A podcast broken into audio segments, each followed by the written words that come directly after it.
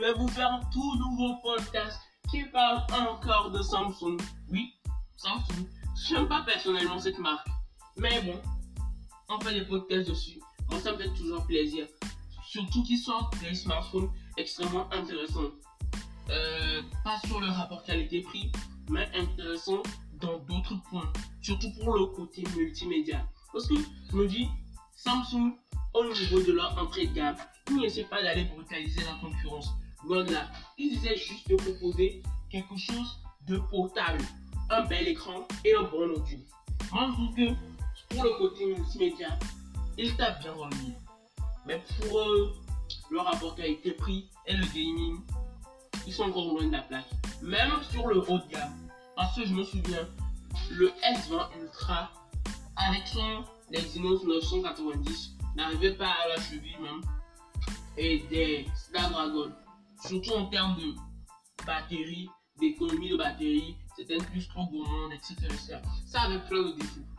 Et même dans l'entrée de gamme, dans l'entrée de gamme, Samsung rencontre encore des difficultés. Mais au niveau multimédia, c'est quand même pas mal. Et aujourd'hui, ne vais pas vous parler du A51, non, ni du A71, mais du A41. Il est sorti. Pour les gens qui ne savent pas, je vous faire aussi un podcast peut-être sur le A51 parce que c'est un smartphone que j'ai beaucoup aimé. Le A71, il est un peu trop grand, donc c'est ça le problème. Mais je ferai quand même quelques petits podcasts. Premièrement, le A41, c'est le successeur du A40.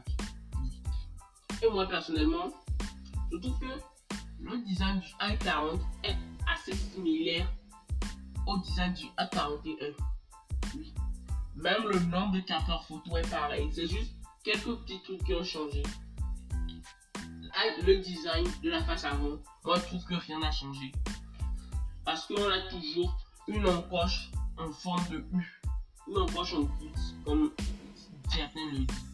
Mais bon, loin de là. Premièrement, l'écran, la diagonale d'écran, 6,1 pouces. Cet écran a un ratio 29e.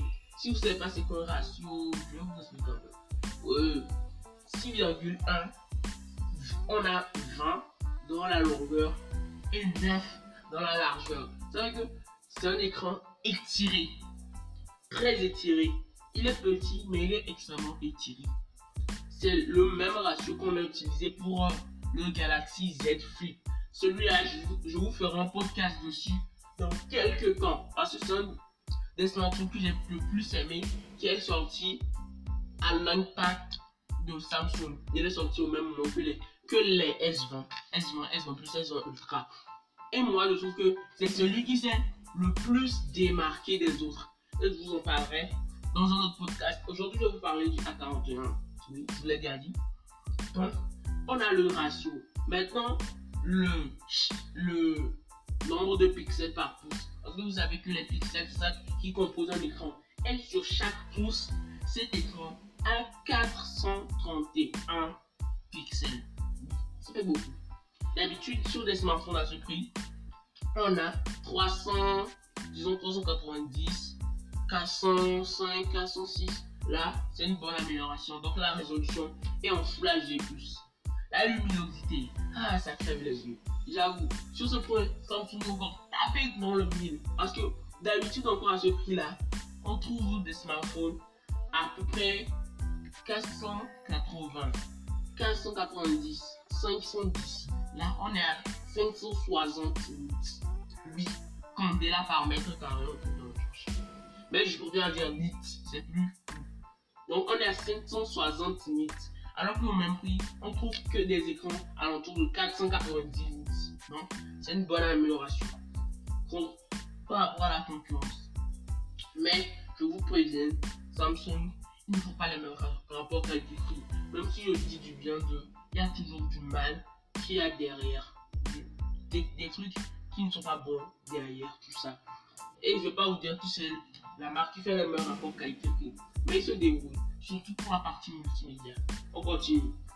Ce smartphone est doté d'une prise jack. La prise jack est conservée. De l'USB type C. Des haut-parleurs de très bonne qualité. Et un tiroir double carte SIM et micro SD. Chez Samsung, C'est toujours comme ça. On a toujours l'extension de mémoire. J'ai les Huawei, la plupart du temps, on a l'extension de mémoire. Parfois, on ne l'a pas, c'est rare, mais on l'a quasiment tout le temps. Pas comme chez Apple. Je ne veux pas critiquer, mais bon. Deuxièmement, on a un dos en plastique. Et le capteur d'empreinte n'est pas au dos. Vous direz là il est. On continue pour la partie photo et vidéo. La photo arrière, 48 mégapixels, capteur principal, capteur Samsung, ultra grand angle 2 mégapixels, portrait 5 mégapixels. Au moins, c'est pas du 2 mégapixels. Et cette fois, on a de l'HDR. Le capteur avant, c'est du 12 mégapixels classique. Pour le poids, on est sur 150 grammes. Smartphone très léger. Et le mode nuit fait une croix dessus parce que la nuit, c'est vraiment tout chouia chouia. Je dirais chouia, cabra, cabra chouia. Non, c'est vraiment pas bon, c'est tout. Maintenant, je crois que j'ai fait un peu le tour. Oh oui, attendez, je vois si je tout. Ah non, j'ai pas encore fini. Je vais parler du capteur d'empreinte. Il n'est pas en forme de bouton. Moi, je me suis dit, mais Samsung, vous avez encore foiré sur ce coup-là. Parce que le, la meilleure intégration pour moi, dans l'entrée milieu de gamme, au dos, ça laisse des marques. Et quand on met une coque, bah, on voit direct. Mais le capteur d'empreinte, il aurait dû mettre en bouton de bouton. Et cette fois, ils l'ont mis sous l'écran. Oui, on va dire oui, c'est plus stylé. Mais cette fois, c'est dégueulasse. Parce que ce capteur est ultra solide. Et à cause des performances globales du smartphone, et même le smartphone déjà, il est assez lent. Et savez que on va mettre minimum 1,3 secondes. 1,3 secondes pour que le smartphone se déverrouille. Et ça, c'est trop dommage. franchement, trop dommage. Maintenant, je vais vous parler de la performance globale. Cette fois, ce n'est pas un processeur Exynos de chez Samsung, mais c'est un processeur Mediatek, le Helio P65. Là, je l'ai encore beaucoup dénigré. Parce que au même prix, on trouve même des Helio G90T, du G80 pour encore moins cher. On trouve du G80, du G90T.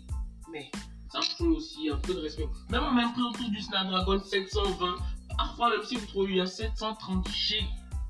Et pour les processeurs, Samsung, ils ne sont toujours pas là. Pour Fortnite, vous ne pouvez même pas le faire démarrer dessus. Même pas là. Pour d'autres, pour PUG mobile, qualité graphique moyenne. En tout cas, là, ça me pas trop dessus.